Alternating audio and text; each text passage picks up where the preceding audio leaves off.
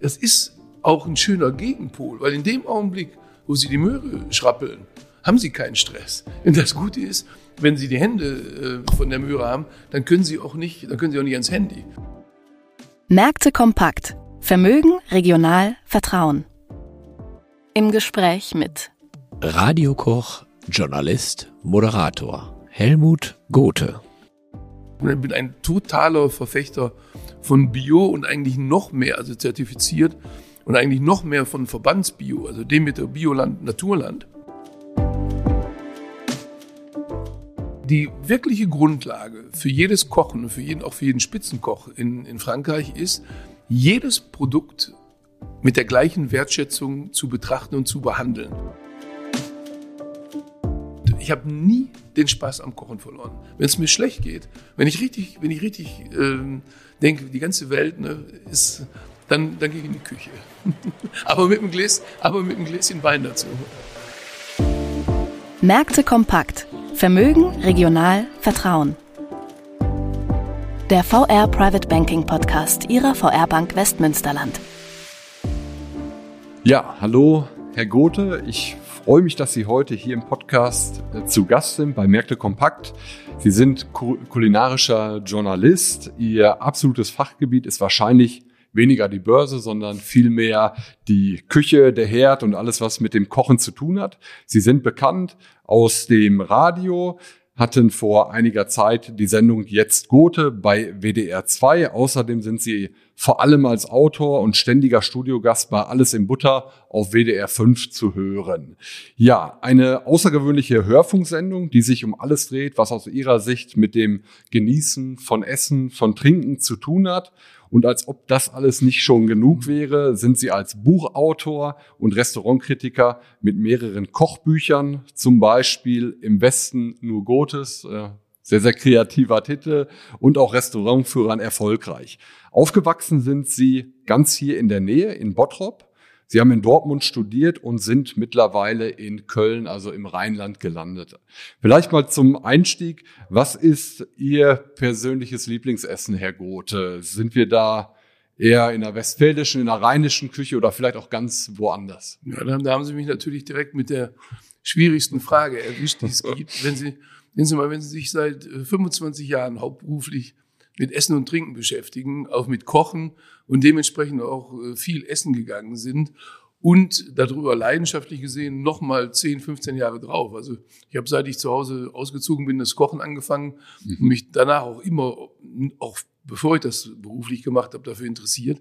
Wenn Sie so viele Möglichkeiten haben, also sowohl international reise ich sehr viel, bin von, von Indien über Südamerika, in mhm. USA, in äh, Asien unterwegs gewesen. Und wenn Sie so viele Eindrücke haben, inklusive der Eindrücke in Europa, Italien, Frankreich, Spanien, Griechenland ja. und die heimische Küche, dann haben Sie kein Lieblingsessen mehr. Man kann sagen, natürlich esse ich immer noch sehr gerne eine Frikadelle. Mhm, okay. Ich esse auch immer noch sehr gerne Linsensuppe. Ja. Ich esse auch immer noch gerne sehr gerne Bratkartoffeln. Also so wirklich das, die, ich bin ja im Ruhrgebiet aufgewachsen, also die typische Ruhrgebietsküche könnte man vielleicht sagen. Aber was mich inzwischen, äh, deswegen kann ich, ich kann mich, ich will mich gar nicht auf ein Gericht mhm. festlegen. Aber worauf ich mich festlegen kann und will, ist, ich mag alles, was frisch zubereitet ist. Ja. Und ich mag alles, was mit einer guten Produktqualität zubereitet mhm. ist. Das sind eigentlich die wesentlichen Faktoren. Und dann ist es egal. Ich meine, die, und die Abwechslung. Ja. Das ist doch das Schöne, dass wir inzwischen genauso gut asiatische äh, Zutaten kaufen können wie heimische, dass wir genauso gut die Kartoffeln hier vom Bauern nebenan kaufen können, aber eben auch Sojasauce. Mhm. Und äh, wenn man sich das alles mal überlegt, dann, wenn man, wenn man äh, leidenschaftlich isst und trinkt und kocht und essen geht, dann müsste ich wahrscheinlich, ich, der enge Kreis wäre wahrscheinlich auf 20. Mhm. Aber aus ähm, Geburtsgründen ist die Frikadelle aus Bottrop okay. natürlich immer dabei. Also auf jeden Fall äh, deftig hört man, äh, darf es dann durchaus sein. Ja, aber auch, ich bin, manche, das gibt ja viele Kollegen, die äh, gehen dann immer so, ja, es, es, es muss nicht immer Stern und es muss nicht immer weiß eingedeckt sein, das sehe ich anders. Also ich mhm. gehe auch sehr gerne schick essen. Ich habe auch sehr gerne einen Tisch, der mit einem weißen Tischdecke eingedeckt ist und Silberbesteck. Mhm. Und ich mag auch Seezunge und äh, ich kann ab und zu, ist ja auch eine Geldfrage, aber der, ich kann auch, ich sehe auch gerne mal einen Hummer mhm. oder ein hochwertiges Stück Fleisch. Also ich finde, Eben seltener, klar, aber und und auch das vielleicht nochmal einfache Küche muss ja nicht deftig sein. Ja. Ne? Also der klar Grünkohl ist deftig. Ja. Aber wenn Sie zum Beispiel Gemüse zubereiten, Chicorée von mir aus, was ich sehr gerne esse, das sind, das sind eher elegante Gemüse mit einem schönen Bitterton. Da denkt man auch immer, einfach kochen deftig und fein kochen kompliziert. Aber man kann auch einfache Gerichte ähm, sehr fein kochen. Ja, klasse. Äh, Sie hatten gerade angesprochen, vor allem diese gute Qualität. Ich weiß, dass, dass das bei Ihnen absolut ja im Fokus steht. Darauf kommen wir gleich auch nochmal, auch gerade so dieses Thema biologische Erzeugnisse. Vielleicht nochmal eine Anschlussfrage, wenn wir gerade bei dem Thema der Gerichte sind. Äh, viele unserer Zuhörer werden wahrscheinlich auch lange Tage haben. Ich kenne es von mir selber auch. Man kommt dann nach, abends nach Hause, hat gar nicht mehr so viel Zeit. Hätten Sie da vielleicht auch noch einen Tipp, wo man, wie man trotzdem, ich sag mal, ja, dieser knappen Zeit abends noch ein gesundes, ein ähm, ja, vitales Ähm, Essen kochen kann? Ja, aber wir, wir ähm, da, da, da werde ich gerne vielleicht mal einen Augenblick ähm, alltagsphilosophisch im Ja. Vorfeld. Das ist, ähm, ich würde eben nicht an einem Tag, wo ich lange und viel gearbeitet habe und eigentlich nach Hause kommen will und ein- vielleicht ein Butterbrot essen und die Beine hochlegen und Fernsehen gucken oder was immer oder Radio hören, äh, da würde ich nicht das Kochen anfangen. Ich finde die, die, der, die Zeit, die wir haben, müssen wir ja immer gucken, wie wir uns die einteilen. Aber was mir auffällt, beim Freundes- und Bekanntenkreis oder auch immer, wenn, wenn Klagen kommen, ja, ich würde gerne kochen, aber ich habe keine Zeit. Ja. Äh, Das, Herr Sutrup, ist eine Frage der Prioritäten. Das, und, und, und vor allen Dingen nicht sofort immer mit, mit so diesem riesen Anspruch drauf, nach dem Motto, Sie müssen doch nicht sieben Tage kochen. Aber wenn Sie zum Beispiel überlegen, jetzt haben wir äh, Freitag, wenn Sie jetzt, wenn Sie heute überlegen, was Sie am Samstag oder am Sonntag mal kochen könnten, wenn Sie Zeit haben, wenn Sie dann überlegen, auch äh, auf den Markt zu gehen und eben nicht zum Discounter, was ja kein schönes Einkaufen ist. Ja. Das ist, da geht, äh, das geht schon mit einer ganz an- anderen Einstellung zum Kochen und auch Mhm. zum Essen los. Und wenn Sie dann sich sagen, äh, dann fangen Sie nicht an, kompliziert zu werden, sondern dann sagen Sie, wenn wir schon im Rheinland sind, schöne Muschelzeit im Moment, dann machen Sie mal äh, Miesmuscheln rheinischer Art. Mhm. Ne, Das ist nicht viel Aufwand. Das haben Sie, wenn Sie, ich habe das in einer Viertelstunde Ja. im Topf, wenn Sie nicht so viel äh, Übung haben, in einer halben Stunde. Mhm. Aber was ich damit sagen will, ist, dass die- das Kochen selber wird mir zu oft in den Hintergrund gedrängt. Mhm. Kochen ist eine ganz schöne Tätigkeit, ist eine sinnliche Tätigkeit. Ist ja, wenn Sie mir überlegen, was Sie, Sie machen, was mit den Händen, Sie riechen, Ja. Sie schmecken, Sie können probieren. Wenn Sie abends, wenn es abends ist, trinken Sie ein Gläschen Wein dazu. Mhm. Das ist eine, und, und das wird mir oft unterschätzt. Und gerade, gerade wenn Sie sagen, wir haben wenig Zeit, wir haben Stress, das ist Mhm. auch ein schöner Gegenpol, weil in Ja. dem Augenblick, wo Sie die Möhre schrappeln, haben Sie keinen Stress. Ja. Und das Gute ist, wenn Sie die Hände äh, von der Möhre haben, dann können Sie auch nicht, dann können Sie auch nicht ans Handy. Mhm. Also Sie sind im Prinzip, übertrieben gesagt, sicher vor Stress, weil Sie was machen, was schön ist und was Sie auch entspannt. Ja, klasse. Dank, danke für den Eindruck. Kann ich auch so bestätigen. Ja, wie Sie es sagen, ist dann wirklich ein schöner Ausgleich, ein Gegenpol. Aber sehr, sehr guter Hinweis, das mehr als Hobby, als Leidenschaft dann auch äh, einfach in den Mittelpunkt zu rücken und nicht irgendwo als, als Arbeit dann Ja, anzusehen. oder, oder umgekehrt, gerade wenn man so, bleiben wir beim Deftigen, wenn Sie eine Linsensuppe am Wochenende kochen, Ja. die hält sich ja bis Montag. Ja. Dann haben Sie Montag, wenn Sie Montagabend wiederkommen, brauchen Sie schon nichts zu machen und haben eine Linsensuppe. Ja. Plus, viele Gerichte können Sie wenn zum Beispiel Pastasauce nehmen, nehmen Sie eine Bolognese. Da kann man, die, die, die kann man ja gar nicht für zwei Personen kochen, wenn sie gut werden soll. Also machen Sie für sechs Personen und frieren Sie portionsweise ein. Ja. Also es geht, es geht, der Ansatz ist immer, möchte ich gerne kochen? Möchte ich abends gut zu Hause essen? Und da finden sich genug Lösungen. Und ganz im Ernst, es ist auch ab und zu ein schönes, ein schönes Spiegelei abends, gekochten Schinken drunter, eine Schnitte, geht auch schnell, ist auch lecker. Was ich nicht gut finde, ist eben äh, immer durch den Zeitdruck zu sagen, ich nehme mir dann so ein Fertiggericht. Mhm. Also eine, eine, eine TK-Pizza. Und wie soll, wie soll eine Pizza für 1,98 welche, Sie kennen das, da ist noch Mehrwertsteuer drin, Ja. da ist der Handel drin, da sind Handelsketten drin, bis zurück zum Erzeuger. Wie viel, wie viel Geld soll da noch übrig bleiben Ja. für eine Produktqualität? Und auch wenn es mir in meiner Thematik jetzt weniger um Gesundheit oder solche Sachen geht, dass, dass, wenn Sie mal überlegen, was machen wir denn mit uns?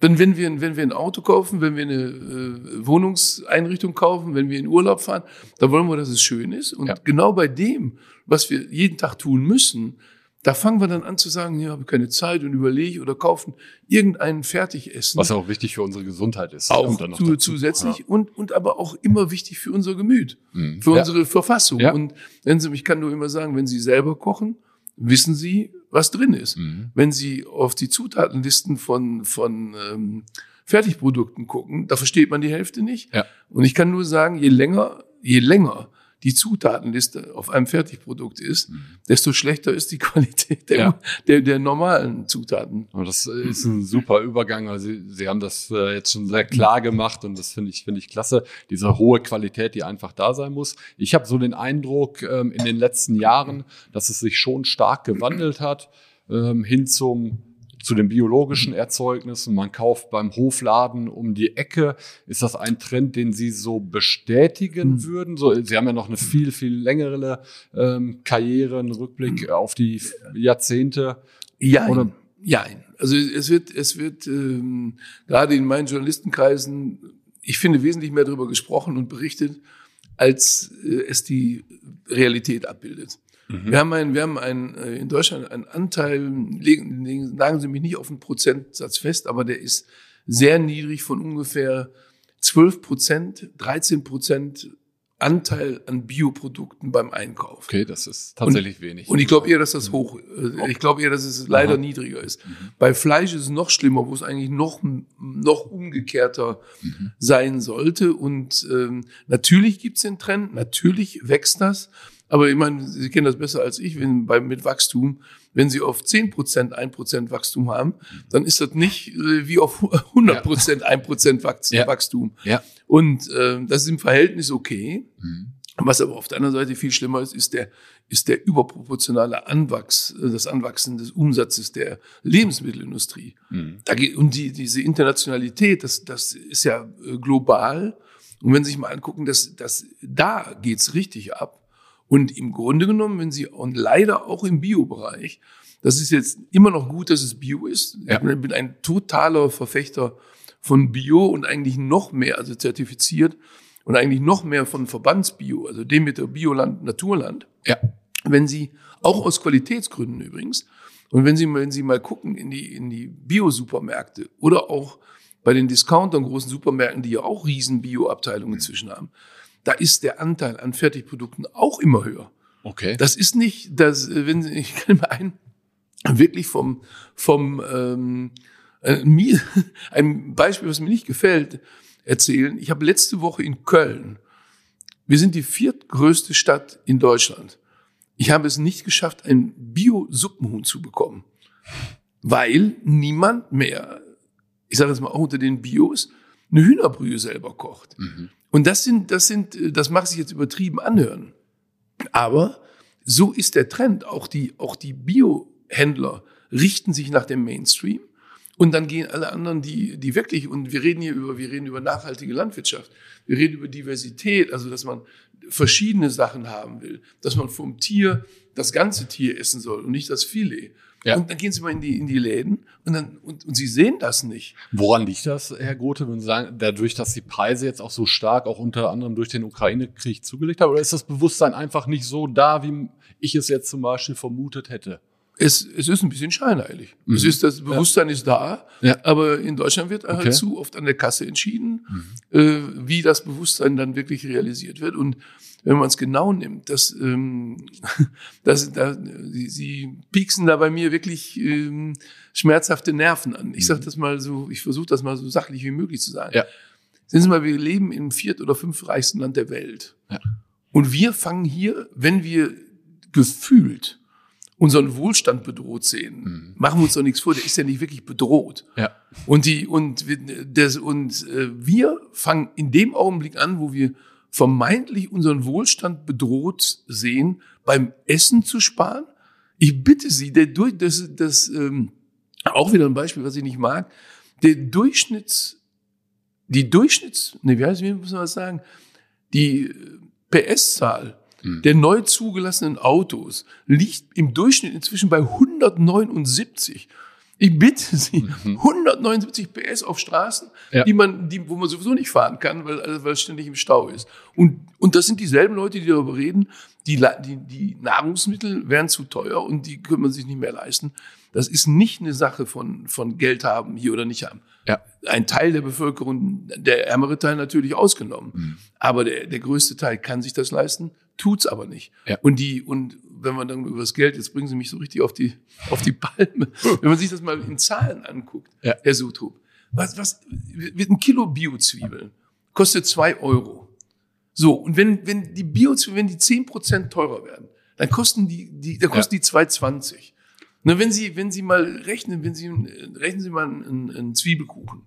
So, mit dem, mit diesem Kilo Zwiebeln machen Sie den ganzen Zwiebelkuchen. Dann machen Sie noch einen Hefeteig dazu. Ich sage mal nur hochgerechnet, der kostet über einen Daumen einen Euro. Dann nehmen Sie noch ein bisschen Speck, bisschen Sahne, mit allem drum und dran. Und jetzt rechnen wir wirklich hoch, so viel kostet das nicht. In Bioqualität. Denken Sie mal, das würde fünf Euro kosten. Da kriegen Sie vier Leute von satt. Ja. Das ist die teuerste Art von Zutaten, die ich Ihnen gesagt habe, die Sie kaufen können. Dann haben Sie 1,25 pro Kopf. Und dann reden wir über Teuerungen. Ja. Und das, das, das, das, und, und da ist wieder, haben Sie genau wieder das Momentum, wenn wir selber kochen, wenn wir entdecken, und ich esse gerne alles, ich esse Fleisch, Fisch, Geflügel, Gemüse, zum Beispiel auch die, wenn wir hingucken wollen, dann auf, auf den Märkten ist es preiswerter.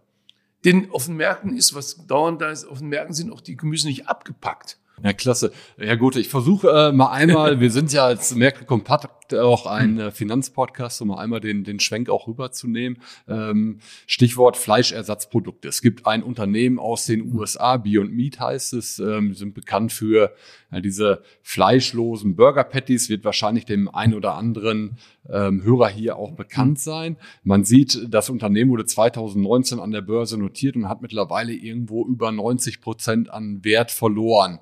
Ähm, auf der einen Seite hat man das Gefühl, das Thema ist total äh, im Kommen, ist vielleicht auch gehypt. Auf der anderen Seite sieht man dann am Ende, der Verbraucher scheint äh, dieses Fleisch, diese Fleischersatzprodukte dann nicht so zu lieben, wie man es vor einigen Jahren vermutet hat. Wie ist Ihr Blick auf, auf diese Branche?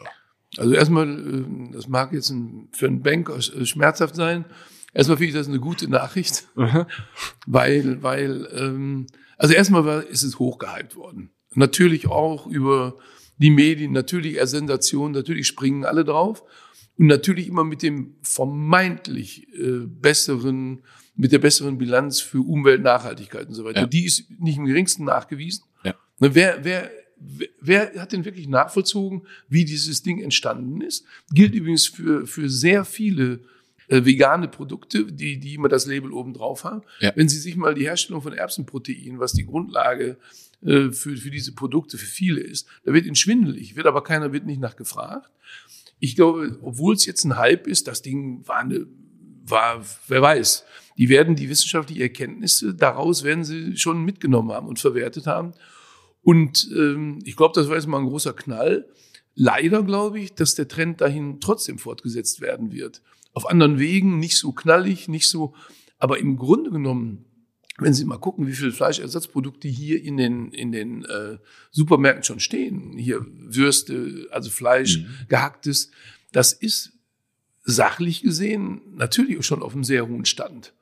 Ich würde es ich würd's nicht essen, weil ich, weil ich sowieso auch, auch im, im konventionellen oder im Biobereich, Ja. ich, ich esse keine von der Industrie zubereiteten Nahrungsmittel.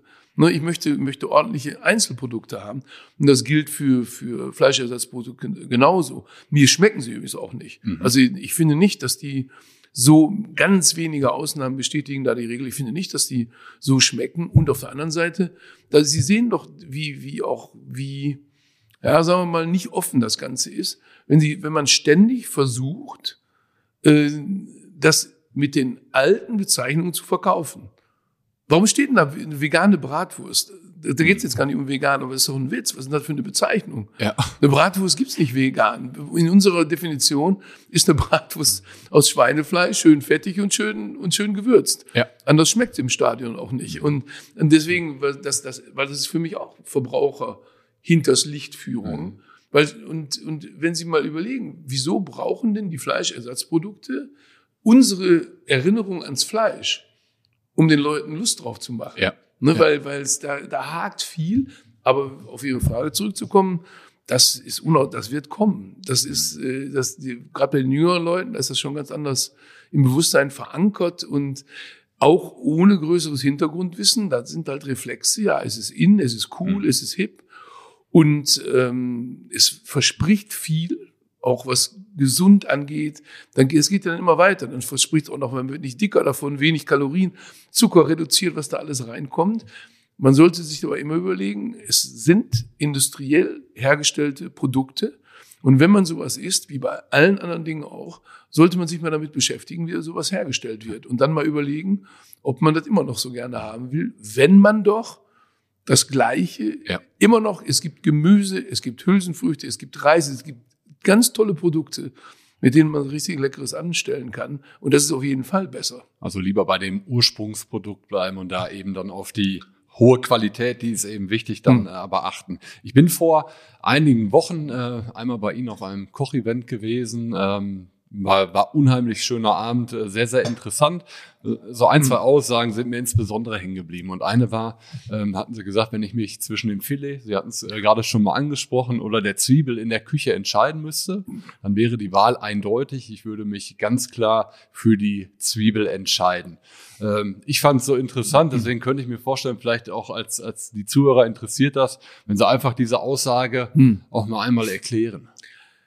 Also das ist ein bisschen plakativ, das, was ich eben schon angesprochen habe, zu sagen, wenn die, die Grundlage des guten Kochens und des schönen Kochens und sich damit schön zu beschäftigen, ist, was die ist äh, eine Grundlage der, der französischen äh, Küche ist, die ja als einzige Landesküche der Welt äh, immaterielles äh, Weltkulturerbe der UNESCO ist, zu Recht, dass der, die wirkliche Grundlage für jedes Kochen und für jeden, auch für jeden Spitzenkoch in, in Frankreich ist, jedes Produkt mit der gleichen Wertschätzung zu betrachten und mhm. zu behandeln. Ja. Und da haben sie jetzt, und zwar das heißt ganz wörtlich, genauso die Zwiebel wie das Filetsteak. Und die gute Nachricht für alle Deutschen, die an der Kasse immer entscheiden wollen, jetzt kommt die gute, ich halte das Filet von jedem Tier für das langweiligste Stück, mhm. weil es ist kein Muskel, das heißt, es ist kein Fett dran, es ist auch kein Fett eingelagert intramuskulär, was das Fleisch saftig macht. Und was kann man denn mit dem Filet anstellen? Sie können es grillen, Sie können es kurz braten. Und wenn Sie nicht aufpassen, beim Kurzbraten zu heiß, dann ist es trocken. Und wenn Sie es äh, rosa braten, fühlt sich manchmal im Mund an wie eine zweite Zunge. Und also für mich, wie gesagt, wenn Fleisch, dann viel eher Schulter, die anderen Stücke, die, die, äh, auf denen man beißen kann, die Geschmack entwickeln, die etwas Fett eingelagert haben. Und das ist eine.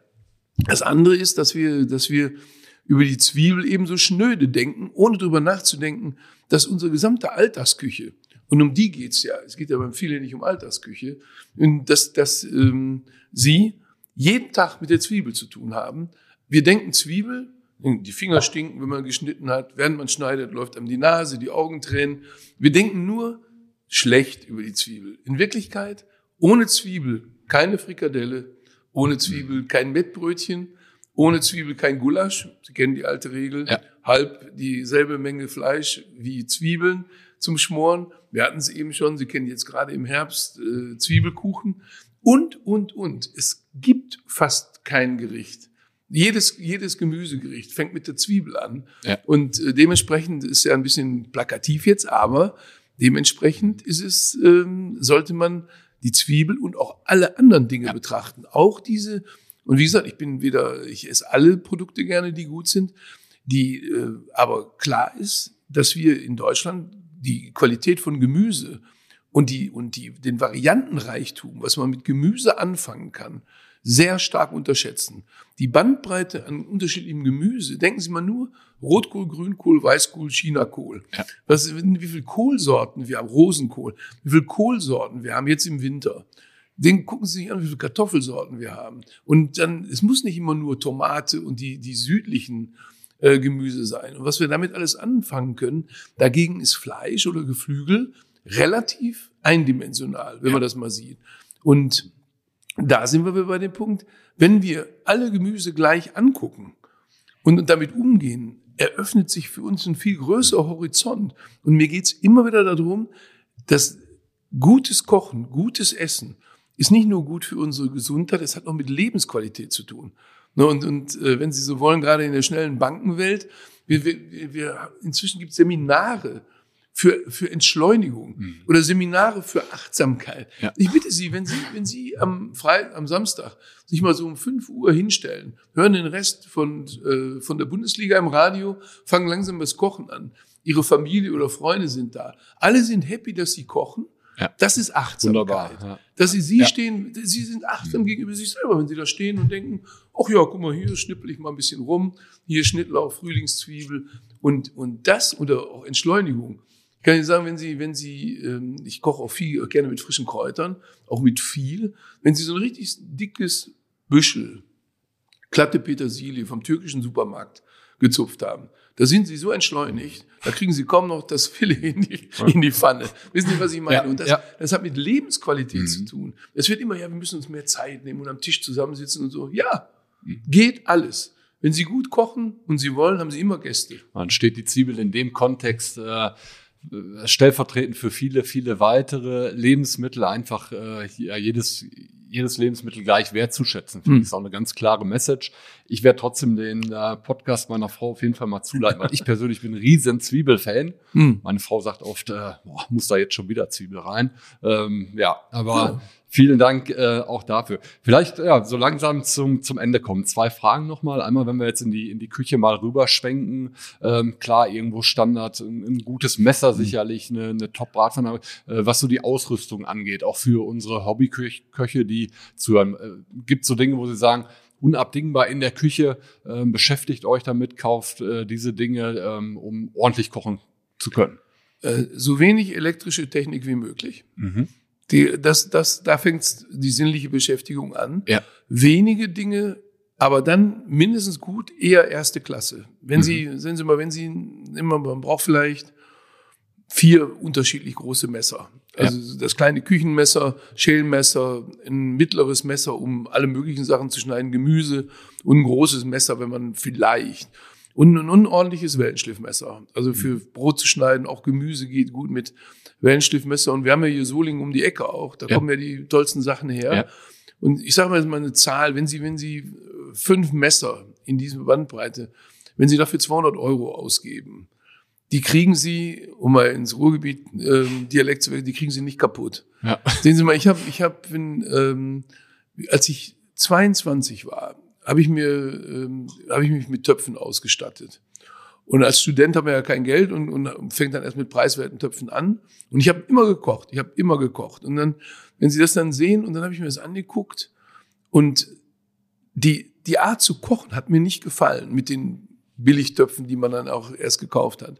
Und dann habe ich einfach gespart und habe mir damals, und wir reden jetzt, müssen wir überlegen, wir reden jetzt über 1985, mhm. in der Art, da, hab ich, da kam eine Schweizer Firma mit unfassbar tollen Töpfen, also wo die Hitze sich anders leitet, aus einem Stück gezogen, Edelstahl und wirklich großartige mhm. Ware. Fünf Töpfe für 240 Mark. Ja. Das war für mich ein Vermögen. Meine Studentenbude hat zu dem Zeitpunkt 145 Mark im Monat gekostet. Mhm. Und dann habe ich einfach gewartet und bin, ich habe zwischendurch immer gearbeitet und habe mir das gekauft. Und das ist mir letztens nochmal aufgefallen, sind immer zwei Töpfe davon, habe ich heute noch. Und die, und die anderen habe ich nicht, die habe hab ich nicht, nicht mehr, weil sie kaputt gegangen sind, sondern weil man irgendwann, auch wie bei Kleidung auch, irgendwann muss man, muss man mal einen neuen Topf haben oder einen größeren Topf ja. oder einen anderen. Bei, als Beispiel eben dafür, wenn Sie hochwertig kaufen, dann, dann sind Sie 10, 20, 30 Jahre damit ausgerüstet. Und genau da, nehmen Sie, oder Reiben, wenn Sie, also Gemüsereibe, da kriegen Sie welche natürlich im, im Normalverkauf für 5 Euro. Da können Sie aber nicht mit ordentlich arbeiten. Das ist wie mit einer Bohrmaschine. Ne, wenn Sie, wenn Sie eine schwache Bohrmaschine kaufen, dann kriegen Sie kein Loch in die Wand. Mhm. Aber wenn Sie, wenn Sie die teuren Dinge, das wirkt natürlich teuer. Wenn Sie 28 Euro von einer Renommierfirma für eine, für eine Handgemüsereibe ausgeben sollen. Aber die, die, auch die kriegen Sie nicht ja. wieder kaputt. Und mhm. das sollte man umsetzen, weil der Spaß am Kochen entsteht auch über die Qualität dessen, womit ja. man arbeitet. Ein guter Topf, der gut schließt, damit man weniger äh, Flüssigkeit braucht zum Garen. Äh, Backofen würde ich auch nicht an der falschen Stelle sparen. Also mhm. das eher wirklich gucken, hingucken, welche Art von Kochen man bevorzugt. Und danach und auch nicht alles auf einmal kaufen. Und was, was auch äh, wichtig ist, ist ein guter Pürierstab. Mhm. Und, und wenn man, wenn man halt auch gerne backt, also Kuchen macht, schon eine stabile Küchenmaschine. Also das sind bei meine beiden Elektrogeräte, die ich in der Küche habe, ist eine Küchenmaschine und ein, und ein Pürierstab. Und, ähm, und das dritte ist der Handmixer, weil der immer schnell geht, wenn man mal ein bisschen Sahne. Ansonsten, ich mag schon die Geräusche nicht.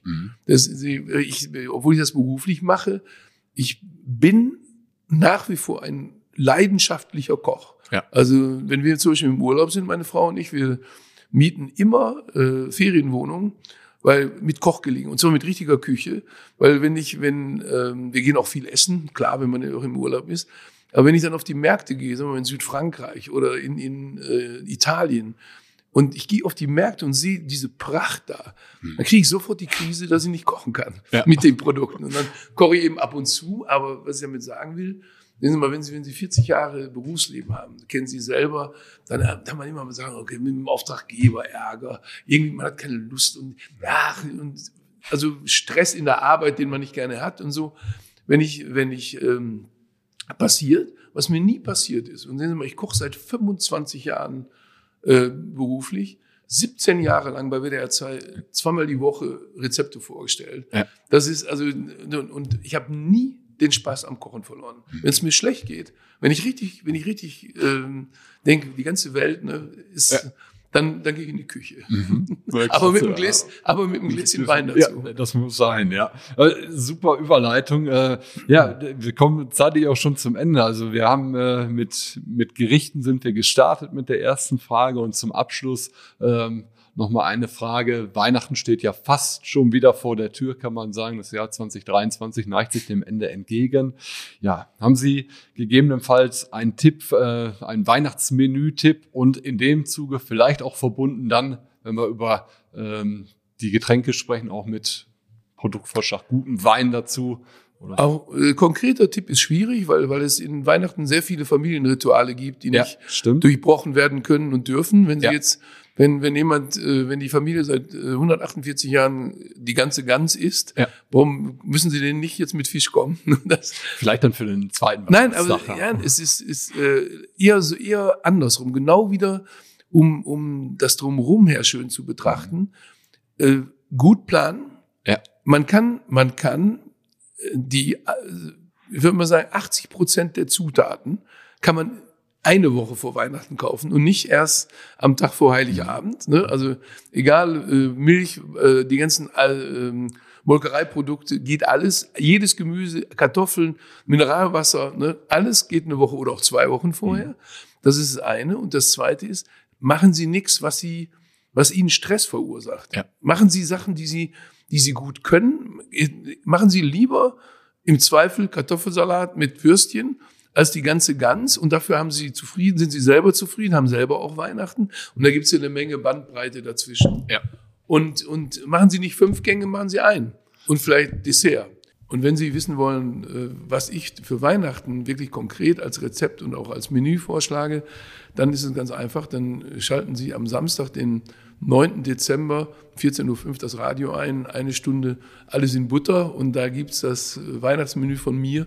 Muss man nicht alle Gänge auf einmal kochen, aber da ist ein Weihnachtsmenü, was man gut vorbereiten kann und was von den Gängen her, denke ich, auch so lecker und interessant ist, dass man es gut dann selbst anwenden kann. Und natürlich beim Wein, wenn man, wenn man, äh, man sollte sowieso nicht bei 5-Euro-Flaschen auch im Alltag nicht sein. Ja. Beim Wein einfach mal gucken, die, die beste Auswahl von Qualität und Preis und Leistung, egal aus welchem Land der Wein kommt, Deutschland, Österreich, Italien, Frankreich, liegt zwischen 10 und 20 Euro. Mhm. Das ist die Bandbreite, in der man richtig gute Qualitäten bekommt.